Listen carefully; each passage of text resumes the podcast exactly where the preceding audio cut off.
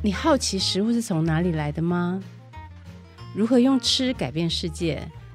来听上下游新闻就对了。从泥土到海洋，都是我们的调查现场。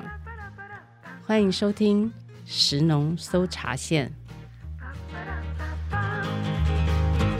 食农搜查线的听众朋友，大家好，我是上下游新闻记者杨雨云，欢迎您再次与我们在空中一起关心农业大小事。在这个端午节连假中啊，大家吃了几颗粽子呢？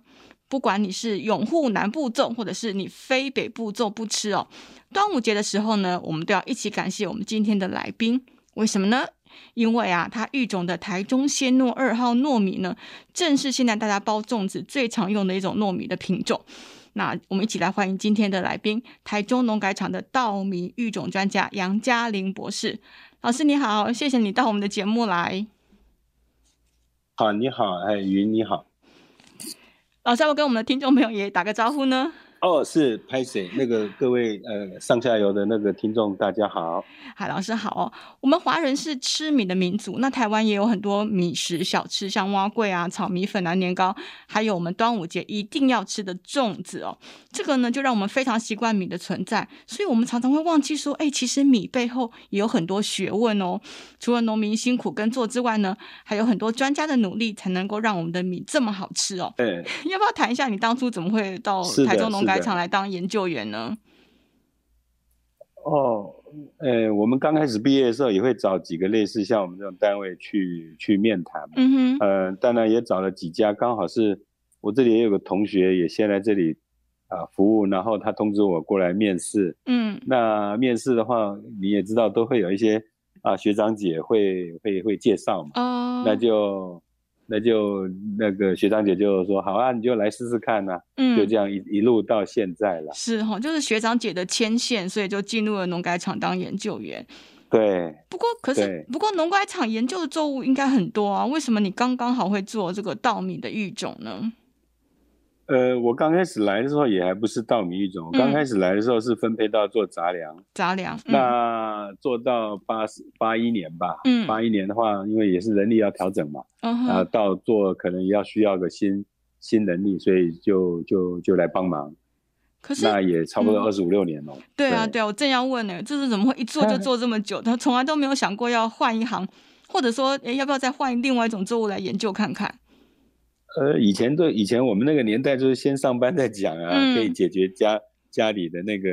经济的需求，对。那对，那开始做的时候也是，我我相信啊，年轻人都是一样，到三十岁以前还不晓得我们啊、呃、未来的志趣延伸到多远以后的事情。嗯。那也是到可能我念的硕班，我我硕班或者比较晚，我三十岁才去念硕士班。哦。那才会在所学的跟实际田间的。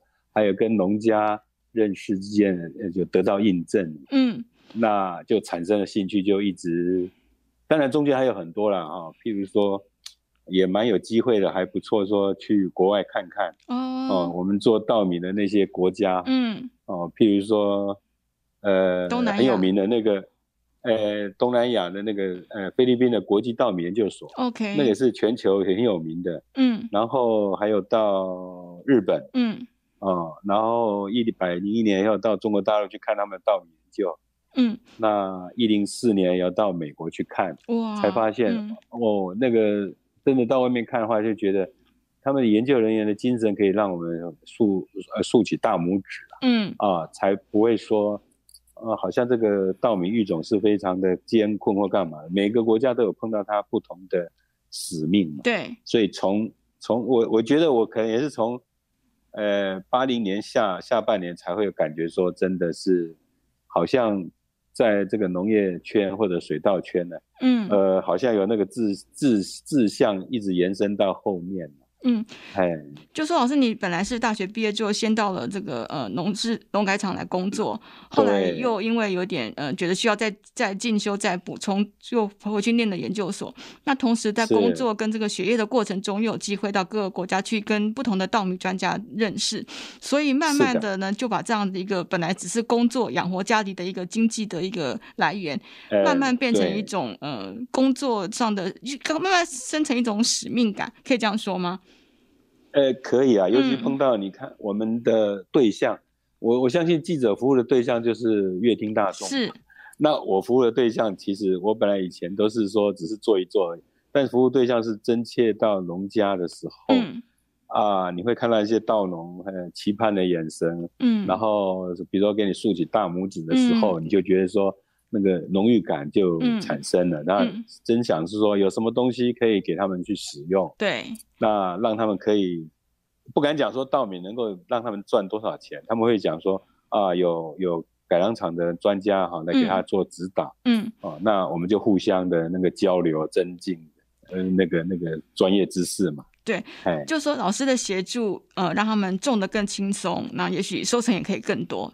那这样子互相就互动的过程中，就让老师有一种荣誉感，希望能够给他们更多，能够帮助农民更多。嗯，对，嗯，老师，那我觉得我们一般听众其实也不是很知道说所谓的稻米育种到底要做什么工作，我们也来介绍一下好不好？育种。是什么意思？那要到底要做哪些工作呢？育种，我我们都会以为说现在，因为我们都消费者或民众，我们讲吃到最后的是一个产品。对。但是这产品它原始状态的时候，我们讲植物作物哈，它会一个品种。嗯、什么叫品种？品种就是现在可能人家在种的，农民在种的一些材料，这些可能经过五年、十年、八年，会因为呃那个那个气候的变化，或者是病虫害的。嗯呃，增加呃，打败它，嗯、所以说就育种育种，我不敢讲说我们是育种家了，我们讲育种者好了，嗯，就会有说五年、十年、八年、二十年，可能这个品种在这个需要更新，产地，嗯，要更新，要要要改变，好，嗯、那就要做育种，嗯，那在做育种的话，以以稻米来讲，稻米我们知道它不像呃果树作物，它是用枝条就可以就可以长大的，对，啊，那。水稻的话，稻米还是要用种子。种子的话，它要改变它，因为它是一个自交作物，要改变它变成要用其他的方式，譬如说我们讲杂交，嗯哼，啊，杂交让它产生了遗传变异，嗯，呃，简单来讲，DNA 有变异的话，就会比它的附带或者现在推广品种好一点，OK，我们就可以去田间挑，嗯哼，那主要是在田间挑的话，呃，我们不要讲育种理论啊，就是一般农民其实也看得到。也可以去去做杂交，只要只要他们能够把它做杂交成功下来的话，因为基本上如果照照我们讲那个育种的理论呢，呃七八代就七八次自交了，嗯、就讲我们讲三到五年，嗯，那这个材料就会固定，嗯、所谓的固定就比较纯，嗯，那就会未来变成一个品种的潜力，OK，哦，嗯，那那当然不会说像像我们想象中的，好像就是嘴巴讲一样，还是经过很多。呃，可能去去把它比较嘛，嗯，就是呃，比现在的好一点，比别的好一点，然后慢慢的就就选到。对，所以这样听起来真的是一个很辛苦，而且又很漫长的工作，对不对？呃，是，但是它是可以预期的，就是说、嗯、我我经过杂交的话，我可以预预料这个杂交组合在最快五年啊.我可以看到它的前景，嗯、最慢十年也会说可不可以。嗯啊，当然，一般我们不会说一一次只做只做一个一两种，对对对，嗯，可能好多种，因为可能在某个状态上，哎，这个整个没办法跟现有的推广品种去比较，可能就整个淘汰，嗯啊，所以那是每年都会有，呃，就像滚动式的去做那些新的材料的选种，嗯，所以这样听起来，老师你也是要下田去种这些稻子喽？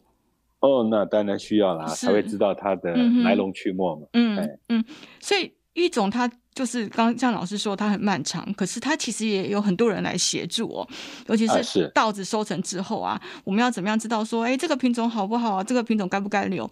最重要的工作就是试吃，对不对？老师，呃，对，嗯，对，最后面最后面一定是需要这样，因为即使在田间表现好一点，就像以前我的我的前辈们就跟我讲是说。你只要田里面啊，那个脚踢一踢啊，不会倒的你就留了，会倒的就就没有用了。那是很简单的一个评断的方式。对，啊，不过以到最后呢，呃，就像呃，我我后来都是以我未来的呃对象，譬如说那个呃消费者他需他需要吃什么样的米，嗯，啊，然后做取取决的时候，在我们最后一个可能在。啊、呃，就像刚刚讲的五到十年的阶段当中，做完的田间试验的话，过来就是在实验室的品评品饭。对，那这个品饭的话，当然不是我一个人对是，因为它要有一个代表性。因为我们讲做统计做统计还是要一些数目制，就是要一些人来吃。所以老师，你们研究是很缺饭桶，对不对？呃呃，对，我，我这样说没有贬义的意思哦，我是很羡慕这些呃，就是所谓的品饭员哦，他们就是负责一直试吃不同的米。那这样子需要食量很大的人才能做这个工作吗？哦，那倒不用，因为品饭我们讲它是它是品嘛，品就三个口来品，不是一个口。嗯哼。哦，那在我们那个品饭室的话，呃，认识的人，比如说我请常常外界的人来参观的时候，我们这一间是本汤间啊，就饭桶室。OK，嗯。啊，因为它里面有很多的电子锅，可能呃八到十个是跑不掉的。嗯、有有有，我看到照片，啊、对对，那个那个每一个材料，我们大概一次做的话，大概是八到十个。嗯，那八到十个也是要一天的，就是说一个上午或一个下午，就是一个 session 对的时间，嗯，足够而已啦。因为煮饭要花时间，嗯，哦，所以说，那我们一次的话，不要做一次，我们每一期就是我们讲上半年跟下半年，嗯，哦。平均来讲，都可能要吃到一百一一百锅以上哦，哦，哦，就说可能是每隔两天，每隔两天，每隔两天。嗯哼。所以说，那个第一个就是训练的这些，我们讲品评助理也好，或者是这些研究人员也好，那经过长期的训练，就会有一个概念。哦，我们不敢讲说固定的一群人在帮老师做品饭的工作。呃，对，就是我们一些助理啊，哦、嗯哼，啊、呃，经验上来讲，可能也十年、二十年都有了。嗯。啊、哦。那在这个品饭的时候，好与坏啊，我们就会有一个记录，那这个记录会经过统计，那就会呈现出来了。OK，那老师他们是吃白饭还是说炒饭？可不可以吃？就是有没有肉啊或者菜可以来配呢？基本上我们都是用白米来白饭来做比较，哦、这样子哦。啊，那个资料出来就是说这个白饭就 OK 了。当然，我们每一次吃的话，因为有。八到十个十个样品嘛，对。那我们吃的样品，一个人的话大概也顶多花个半小时到一个小时，所以每个人大概只有像一个小烧杯或者是一个、哦、一个一个小茶杯，就是吃个吃个味道，不是真的吃饱。对，嗯，啊，那个吃的话，当然还要经还要经过几个动作啊，可能第一个先闻了，嗯、在我还没有。Okay. 吃的时候，嗯哼，先闻，先闻。第一个闻的话，就是说有没有香，还是说普通的米饭香，嗯，还是真的有一般所谓的香米香？哦，那过来才是，呃，可能用筷子捞了一小口，嗯，那一小口不是说直接咬咬就吞到肚子里，还要慢慢咀嚼，嗯，啊，因为要要要体会它的那个我们讲口感啊，粘度啊，粘度啦，硬度啦，硬不硬啦，软不软啊，嗯，最后才给一个总评。这个在我们的。里面会有个对照，就是说比对照好吃，我们就给它加个一分。OK，啊，比对照同样我们就给，是这样的。Oh. 所以说基本上，呃，每年的材料很多，但是，呃，我们也知道市场上目前在推动的一些比较有名的品种，就是那几个品种，就是所谓的比较好吃。嗯嗯。那所以这个稻米的品种要不要保留，是品饭员的分数来决定的喽？呃，我们也不是说经过那一天呐，因为。呃，这个试这个试验都要经过两年四期做，就两年四次了。哦，啊，每一每一次的记录都会留下来。嗯、那两年四次的话，等于是可能第三年我们整理资料才知道说之前啊、呃、吃了这四次有这个材料有没有机会变成一个好品种？对，推出来。嗯、对，老师，那你可不可以顺道教我们大家，就是怎么样煮出好吃的米饭？我想你应该有很多很多吃米的经验。哦。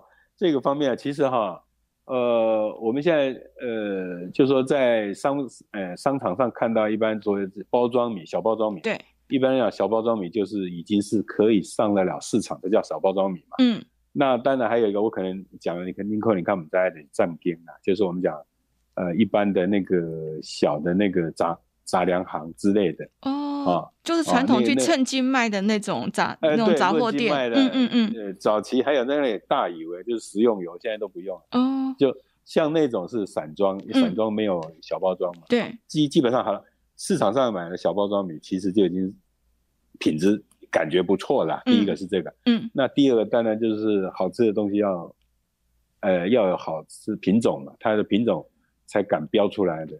那像市场上如果有标示品种的那个。通常都是好的，都会去抽验，嗯，哦，他要抽验，就是说你宣称这个品种，才可以说，呃，你你才可以卖它的单价，嗯，啊，你你宣称品种的话，就是说你会对那个品种负责，啊，那那农粮署都会去抽验的话，有没有达到百分之八十以上的纯纯度才算。哦，那以我这里来讲，市场当然北中南东，呃，各区域的米米的品种不一样。嗯、啊，但是以我自己本身在台中啊南南彰化、台中这里，嗯、尤其是南彰化，这是呃碾米厂兵家必争之地，就是说这是一个好的。地带包括对岸的那个西罗地区一样，uh. 啊，都是浊水溪流域。对，那这里的话，我看起来我们还是觉得台庚九号跟台中一九四号的口感的话，比较适合台湾人的口味。嗯，算起来是算呃那前面前三的一些很好吃的品种的。嗯，是。对，那所以我们原则上根据包装米上面的这个指示，这样去煮的饭应该就是对的，好对的口感，好吃的饭。对。呃，小包装外面要讲的，呃，一比一或者一比一点五，那个上面有写的很清楚的时候，你就知道，因为有些米品种，它可能不需要那么多的水，对对对哎，对对对。那如果是用在电子锅的话，那个吃到不好的几率就比较少了。嗯，哎，老师，你这么重视这个米饭的品质啊，我我我很担心，就是你去外面吃饭的，比方说餐厅或者小吃店提供的米，你会不会常常觉得，嗯，好像不好吃？如如果不好吃，我也就心里在在心里面，真这但是很少很少碰到我不会把它吃完的啦，因为、嗯、呃还是习食。南宫啊 Q 哈，就是说那是我、嗯、我们做的米，呃米的东西会有感情啊。哦，哦，当然也有碰到那个便当真的是不能吃的饭，那就没办法。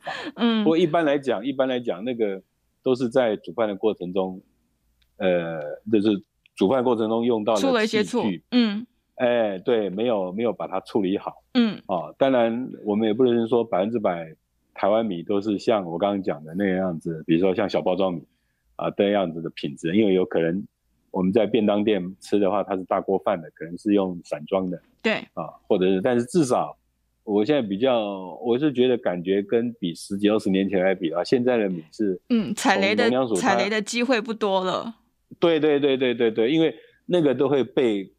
被被被是被教训说，每塞桥柜呢两三个月，最多两个月，那三个月以上的话，可能就会被人家批评。哦，你是说米的存放时间如果超过三个月，其实吃起来就不是那么好吃了？一般对，一般来讲，一般来讲，因为第一个它会它也会老化，嗯，那不像以前还会说加沙拉油。我知道有些有些那个团团扇叶子，他会只是说，啊，你可以加一些沙拉，加一些糯米。之类让它饭饭比较软，嗯哼，但是基本基本上来讲，我们现在如果家小家庭式的买那个包装米的话，嗯、其实一个小包装米啊，讲到这个包装买回来吃不完，还是要放在冰箱。哎、呃，好像一开箱、啊、一开封就应该要冰起来，对不对？对对对，因为、嗯、因为小家庭的话，大概那那一种小包装可能两公斤两三三公斤的，对，还好冰啊。你不像以前那六公斤的不好冰，就直接丢在你的桶子里，嗯，那放久你就忘了吃，就会。呃，这样老化啦、陈化就比较难吃了。哎，老师，我我们台湾虽然是这个米食为主的社会哈，不过是我觉得大家好像还是不太清楚说我们常吃的米到底有哪些。其实简单来说就是梗、鲜、糯三种。哎，对，糯米比较好辨识，就是强的糯米就是用来包粽子啊、做米糕。那圆糯呢，多半是做甜的哈，汤圆啊、麻吉这样子。对对。对对但是梗米跟鲜米又是什么？老师，你可不可以介绍一下？哦，好，那个梗鲜米哈。嗯。那个我比较喜欢，如果是说 到学校，因为我十几年前有参与人家小学那种实农教育课程，uh huh. 我比较会就字论字，就那个字.然后去解释那个字。哦、uh. 哦，那个梗米我们在吗？对对对，嗯、我我们讲的梗米，其实它念起来应该要念梗啦。梗米啊，OK。因为只是说跟中国大陆的，中国大陆是用米梗啊、uh. 的的字去就加在一起的，那台湾是用禾粳。对，禾粳的话，意思是说，因为它是禾本科的植物。嗯哼、uh。啊。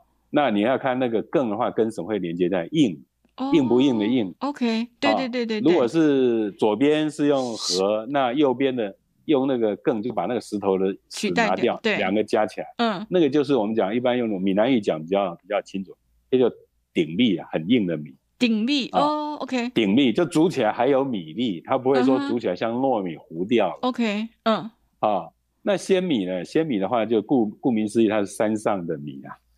就所谓的米，嗯，比较容易去贴切的话比较久，因为山鲜米就类似于说它是在呃可能一个山坡或者是怎么样，它不需要呃呃像呃粳米一定要要很多的水分，它少一点水分也没关系，嗯，所以基本上这样。但是鲜米的话，基本上在以前根深蒂固会觉得它是不好吃的，因为它是可能是它只是为了应的呃应付那个那个水不够的地方，比如说半山腰、哦梯田水不够的地方，嗯、因为粳米的话是需要水比较多的。对，啊、哦，那在台湾的话来讲，粳米大概在大致应该有百分之九十以左右了，它的生产面积都是粳米。嗯，啊，就是我们讲一般讲蓬莱米啊，蓬莱米可能大家比较容易熟知啊，嗯，那蓬莱米只有台湾在讲蓬莱米，啊，嗯，其他的国家没有在讲蓬莱米的啊，因为我们是蓬莱仙岛，那在哦，当初的取的名字，嗯，对，日治时期的时候，当时政府就就要去跟日本的那个叫本地米去比赛嘛，或干嘛，嗯、所以有一个特特别的名字，就蓬莱米这个米，这个名字很响亮，OK，好。那我刚刚讲的，就是说耕米，就是因为那我们种的农民啊，在百分之九十，当然是因为我们一般平常在吃的量就蛮大的，是这些啦。嗯，那刚刚那个鱼，你刚刚讲的那个加工的糯米，那糯米的话，其实我也可以再给你解释，糯米也是望文生义，我不晓得是对不对啊，但是我猜是那样。嗯，呃，是一个米，在一个需求的需。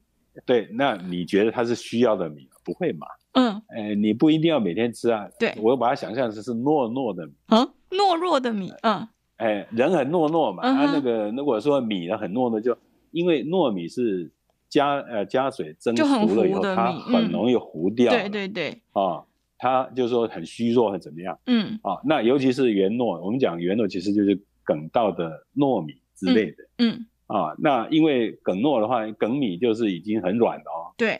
那那它如果是梗糯啦，它在加热糊化的时候更更，更快，所以基本上不会用米粒来直接弄，嗯，它可能就磨成粉，比较容易去做，粉什么的，像汤圆啊，年糕啊，对，哦，这些看不到米粒的，对。那鲜糯就是长糯，就是我们比较粒粒型比较长的，它也叫做再来米嘛。对对，最早以前其实我们讲秈稻，秈稻。以前台湾人我们在讲再来米，再来就是本岛的意思哦，啊，在地的意思。嗯嗯啊啊，那那那个时候要区隔，因为你还要区隔一个叫呃加工的那个做米粉挖粿的那种再来米，嗯，所以才会我们就把它再区分好吧？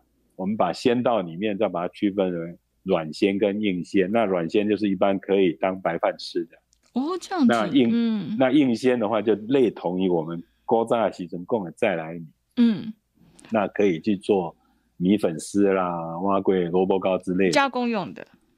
哎、欸，对，加工用的。对。那刚刚讲那个长糯的话，一般用途比较多啦，因为、嗯、因为它它还还可以看到米粒嘛。对。所以说，你看早上吃的饭团呐、哦、油饭呐、啊、汤啊、米糕，对对对，嗯，蚂掌啊，几乎都是这种形式，嗯、因为它加热蒸熟，它不会那个整个米粒糊掉。嗯。好，那当然也有人讲南部种的话。大部分是用圆糯，因为它可能它是它不是它它不像中北部的话，那那个粽子都是它会先先炒过了，对对对，呃，它的馅料都是先半成品的，然后再这蒸熟的。那那那个南部粽的话，是生米去煮的，嗯，生米煮的，嗯、那一些的料可能是肉，可能会先加热一下，然后再再当做馅料，所以说那个样态不太一样。不过那个。以以来讲，还是长诺在台湾的那个消费的量会比较大，较因为它用途比较多。嗯，哎，老师，我们再回头来聊一下你刚刚说的那个硬鲜哦，其实就是大家吃泰国菜的时候是那种泰国香米，比较长，然后颗粒比较松，比较没有粘性，对不对？对对对。那其实我知道台湾本来就是吃鲜米，是因为日本时代的时候我们才改吃梗米。那老师可以补充一下这段历史吗？哦，那个历史是有点。呃，有很久了啊、uh -huh. 哦。其实啊、哦，日日日本人来台湾，我是觉得，当然不管他的政治意图怎么样，我们讲，我就光讲他在稻作，因为他在其他的领域也有很多的不同的呃提升台湾的档次嘛。对，我们都知道，在那个一九一九零零年初的那个时代，嗯，日本人要来台湾的话，当然那个时候台湾还是属于实用还是再来米，就是你你刚刚讲类似于像东南亚那些。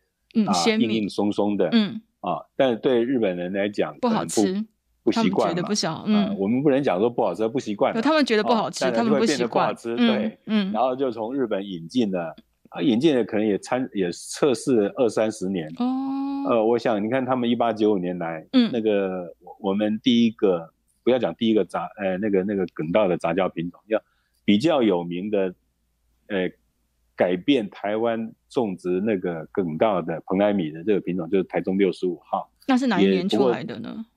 那一九二六年。一九二五、二六、一九二六，你看已经来台湾已经相三十三十多年了，对对对。那他之前当然会拿他们呃国内的直接一些的粳稻来来，来比较嘛，嗯，来种植，就一直都没有成功嘛，嗯。但是成功的过程也有分好几种，因为呃日本是在我们的上面，对，纬度比较高，纬度比较高。那台湾的纬度比较低，嗯哼，那个就是所谓的日常，就是呃我们讲太阳太阳日照的时数了，嗯哼。哦，所以水稻品种间，水稻的品种也会有那个感应。OK，日本的品种，日本的品种在日本可能是一百二十天，嗯，那是可以。移到台湾来，嗯，移移到台湾来种，只剩下九十天了。嗯，啊、呃，甚至于说有些还会不抽税的，有可能。哦，哦嗯、所以说那个在在当时来讲，日本人啊将、呃、这个啊梗到移移移进到台湾的时候是以。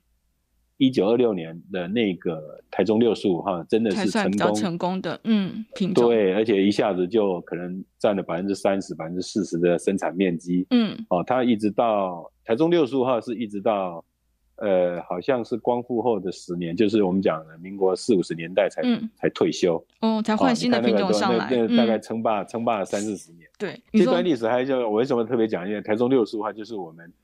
台中农改场那时候在台中旧旧厂的时候的第二任的厂长，啊、uh 第二任厂长叫莫永仁，嗯、uh 他跟他跟那个基永吉育成出来，所以说，呃，基永吉先生是在台湾被称为，呃呃，那个、叫什么？台湾蓬莱道之父哦。Uh 那我们的莫莫永厂长就是台湾的那个蓬莱米之母哦，uh 就是因为这个台中六十五号的这个育成的关系啊。Uh. 哦，谢谢老师跟我们讲这段有趣的故事，哎，是是，老师，我我有听宜兰农民说，其实台湾的环境比较适合种鲜米，这是真的吗？好像印证你刚刚的说法。呃，如果照我们的体会啦，嗯、你看，在日本人还没来之前，就是台湾其实那时候还没有经过所谓的杂交育种改良，嗯，那时候再来米可能就已经是从可能中国大陆先民时代的三四百年来就一直在流传，只是每个地方。可能有一点点差异，对，呃，可能有变异或之类的。嗯、但是日本来引进的，他们、嗯、因为从你我们也知道，明日本在明治维新后来的话，它农业革命的话，嗯，可能也带进了台湾，让让很多的大学院校啊、学子啊，或者是一些团体，他们去参用。嗯，那在在，尤其是在引进的蓬莱道了之后，你看我们在。可能在民国一百年左右啊，嗯，那个时候的气候还不错的时候，蓬莱道，哎，还长得真的很很好。但是你看最近这十年的话，嗯，呃，这个气候的气候，我们讲极端的，就是像最近，对啊，我们看到新闻报道，又有声音现象，又有热浪，又对。那么在台湾是，其实我们在研究的时候，其实梗道在在全球来讲，嗯，台湾真的是很奇特的。梗道是，是主流，台湾是对，哎，对，台湾最最。呃，台湾是梗道最南端的，已经靠近赤道最南端的地界。嗯，哦，那仙道的话，一般来讲，仙道我们讲现在比较流传到东南亚的，结果是以台湾，可能以这个纬度啊，可能中国那个福建、广东那也有，但是如果以台湾这个点来讲，刚好是梗仙道的交界。嗯哼，哦，粳稻的最南端，啊，先道的最北端。嗯，那在气候越来越热之下，当然是先道会比较。适合。我们讲比较会第一个耐热了，嗯，哦，耐耐热的状态下，嗯，不过这个是全我看我们七八个农改场跟农试验单位也是为这个都伤脑筋，都在都在一直在做研发改改进，嗯，啊，因为这个这个夏季呃四月呃五月以后的热度真的是跟往常一样是，呃我们人可能还可以承受，我不晓得稻子可能就会很明显，哦，嗯，对。对，老师，你这样想，我忽然间想到，就是我前两天在台北车站看到一个很大的看板，就是一个泰国香米的广告。我在想说，台湾不是有很多，应该有五十万人左右的新住民，那我们不能够来来提供他们香米吗？为什么还需要进口呢？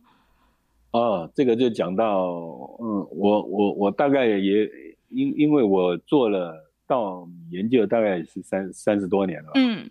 那么在最近几个场合，我我们也发现，呃，蓬莱道我刚刚有有讲说，蓬莱道大概占的面积有九成，九成对。哎，当然有些政策上的政策上的考量是对蓬莱道、梗道是有利的。嗯，哦，比如说公粮收公粮、呃、多一块，嗯、对，公粮多一块是比较有利的。嗯，那梗先道、哎，先道跟诺道的话，一般都会照照以前的呃算法都是少一块。哦、嗯，这个当然有可能是在啊农民的心态的，对他们就会有点取舍。对对对，对对。那么在另外一个第二个就是说，因为大部分百分之九十都是梗道的话。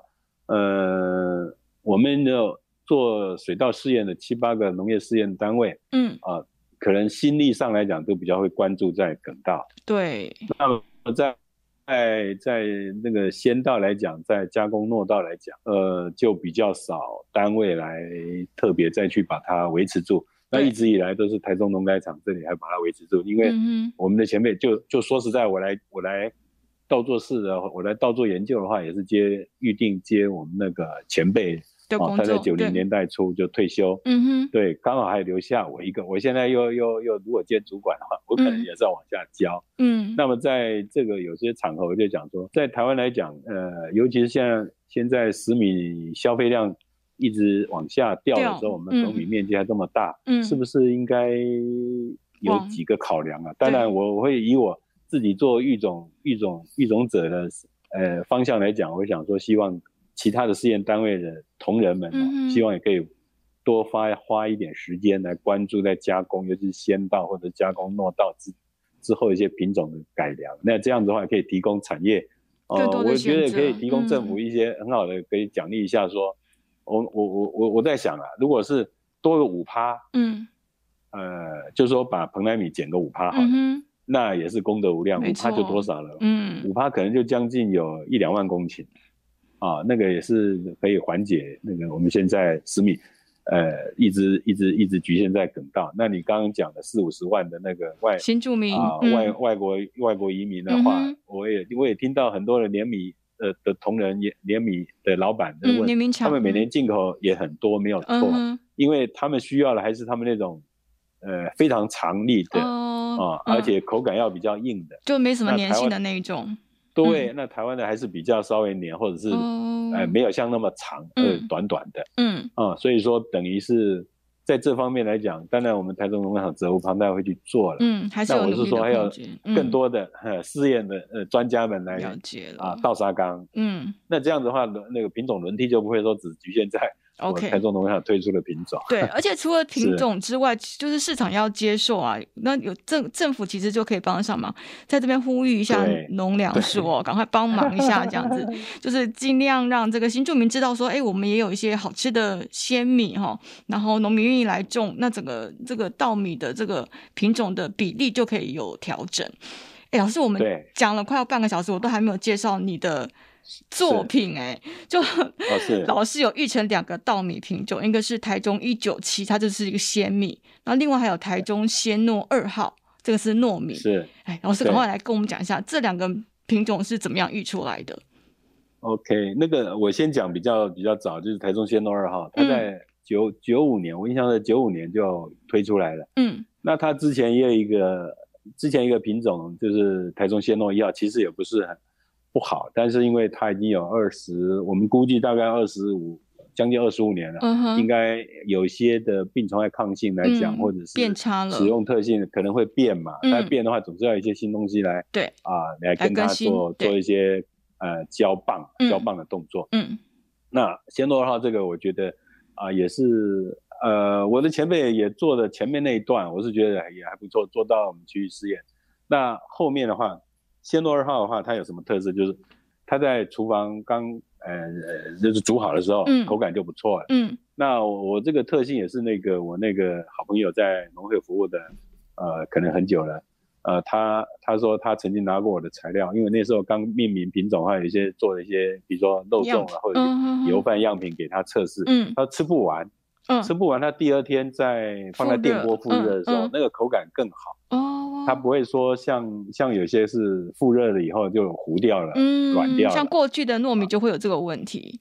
对，嗯，那所以说这个才后来我再提供给现在啊，比如说一些糯米的那个加工厂，或者是他要做设备的时候说，呃，尤其现在是小家庭式的啊，不像以前以前大家庭的话，可能是一次给一大一大堆一大，或者是一很多样子，嗯，很很多重量。现在是小家庭的话，你给他多一点吃不完，他可能又怕坏掉就丢掉了，嗯，或者是放在冰箱拿出来就硬了就不好吃了，嗯，他这个鲜肉啊放在电锅里面还会。加热以后还会比较软软的，好吃的，还是口感不错。嗯嗯、这是这是鲜肉二号的好处。嗯哼。所以说后来鲜肉二号一直呃受到那个福星浦园地区的农友的喜爱。哦，彰化福兴那边。对，当然也会引起一些产业，像做嘉义米糕出身的，在台北很有名的贾青蛙。哦。啊，贾青蛙后来也是用鲜肉二号，他用的比较多量，因为他大部分以前也是买。买产业的话，比如说 Vega 给他的可能都是混的嘛，可能有进口糯米或者台湾糯米一起弄。嗯、后来他会指定用辅盐生产的或者是福兴生产的那个鲜肉二号，直接多做他们的产品原料。嗯，啊，这是这是另外话。OK。那至于那个台中一九七号的话是，是是我在一百零五年推出来的。嗯。但是推出来的话，其实这个品种我在九八年的话就已经整个完。呃，它的试验整个完成了，嗯，完成了，嗯，但是你看，经过又经过了六七年才把它命名，嗯，那中间中间是什么？因为我们我们知道，在以前，在我们育育种育种者来讲，我的前辈并没有，也、嗯、也不一定，也不也不一定有讲到，就说前辈讲啊，你有品种给这个加工市场去他们做呃更新就好了，嗯，但是那时候我做到的时候说，哎呀，这个东西要丢在市场，要给谁用？哦，不知道对象在哪里。对对，后来的话刚好也是因缘际会，那个农委会也因为这个这个米的事件，就是说、嗯、呃米粉没有米，哦，然后这是我们上下游很早期的报道，对对，那后来我们就说啊，我们先去了解产业，哦，就去米粉厂观参观，对，嗯、那个应鲜这种米都是哪些的产业在用，比如说米粉厂，嗯，啊，做还是还好，我说。新竹还有留下真的在做纯米粉丝的三四家的米粉厂。哦，如果说照我们现在时代再把再把那个录音机哎录影机再往回推的话，嗯，搞不好那个时代应该是早就已经被灭亡，他们居然还有存在，嗯，就是很难得。后来，嗯，对，那所以说我就找他们去做测试，嗯，啊，真的是做米粉还不错，很适合，然后就把它命名了。对，然后那个还有最主要当然还有消费者是叫我们讲。呃，联米业的那个叫七座集团产区，嗯，的营运主体，他们也有兴趣的，嗯，啊，因为他们生产也可以卖给米粉厂，也可以卖给那个啊那个挖柜或者是、加工业者，嗯，加工业者，嗯哼，那觉得他们说那个利润算起来如果可以，他们就会拿去用，嗯，所以这两个品种你勾起我一些回忆，这样子。老师，可是我们还是面临了一个很严重的问题，哎。就是研究上虽然呃技术啊或者是方法上面都可以有进步，但是台湾现在吃米的人就是越来越少了。老师，你作为一个稻米育种专家，应该也是很担心，对不对？到底我们应该要怎么样来突破呢？哦，这个问题就讲得非常的呃严肃了。没错，有时候我都想到真的不好答。那个怎么说呢？嗯、一个可能我刚刚有重复到，就是说。呃，当然，研发研发单位可能需要多一点，就是让产业多一个到两个品种去做选择。嗯，哦，譬如说，好了，长诺，嗯，为什么只有鲜糯二号？嗯，啊，以前以前呃很有名的，可能在在三十年很有名的啊，还有一个，你可能在 Google 网络可以查得到，你可以 Google 一下什么叫老鼠牙米。嗯，老鼠牙米，嗯，那个那那个用闽南语去念比较比较贴切。鸟七个啊，鸟七个就是长长短短，哎，长长瘦瘦的，哦、那就是像老鼠的牙齿那样子，嗯，哎，就是我们的长糯米，就是说鸟七个啊，就是说，呃，比较早期他们这样，那是很好搭配，很好吃，呃，配在，比如说我们讲饭饭团里面，哦，加一点，饭团里面加一点，嗯，而且如果当时以前还有所谓的香香香米的长糯米，嗯，哦，很可惜我们家谢诺二号那个时候没有没有导入香米。所以我才说我的后辈，我有跟他们聊一下，说，呃，长糯要改的话，就是可能就是说它的抗虫性，还有它的香香味上。嗯。那这样子的话，第一个消费者如果可以想要用的话，就会回头影响到七座专区的老板们去跟农民去做。嗯。对。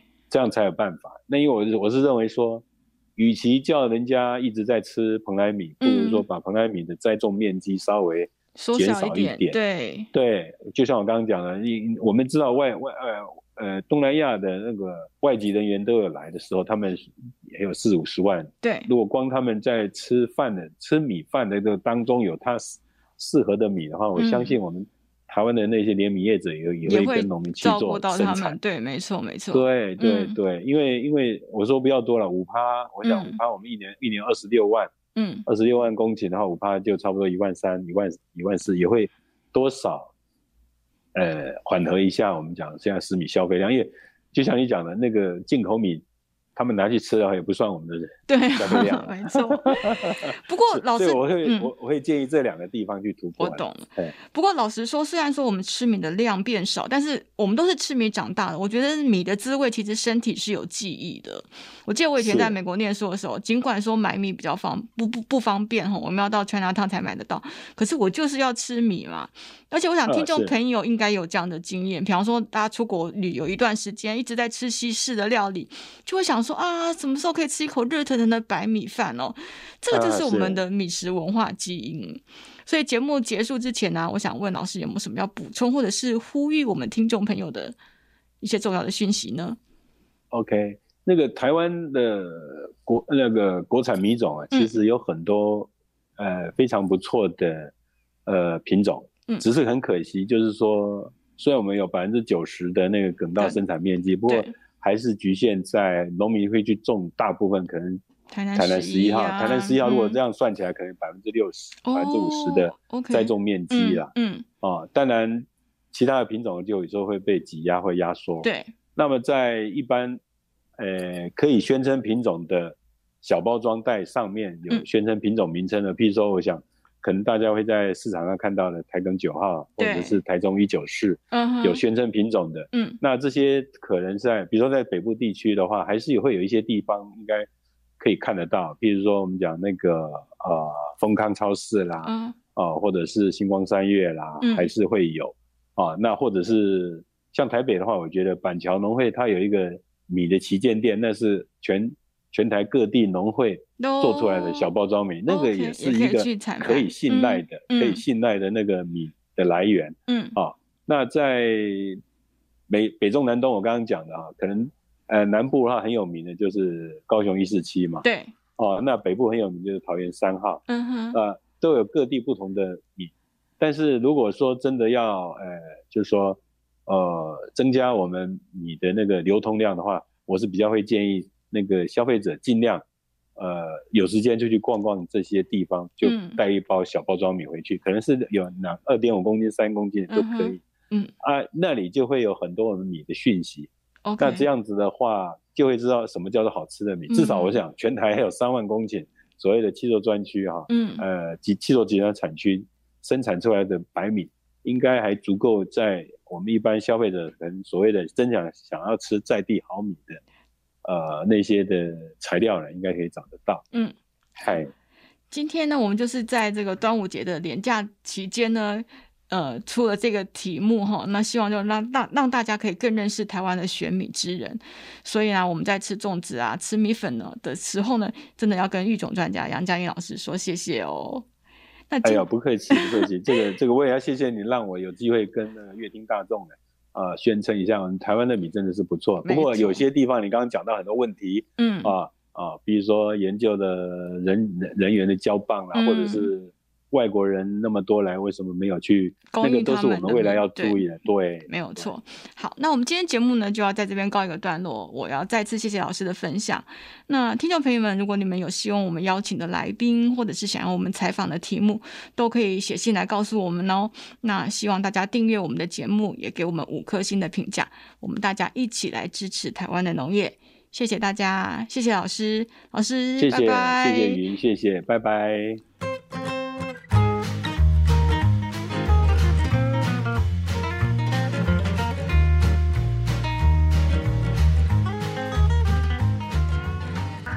以上内容是由上下游新闻团队制作。我们是一个线上媒体，特别针对农业、食物跟环境制作每日新闻与深度的调查报道。欢迎大家上网搜寻上下游新闻市集。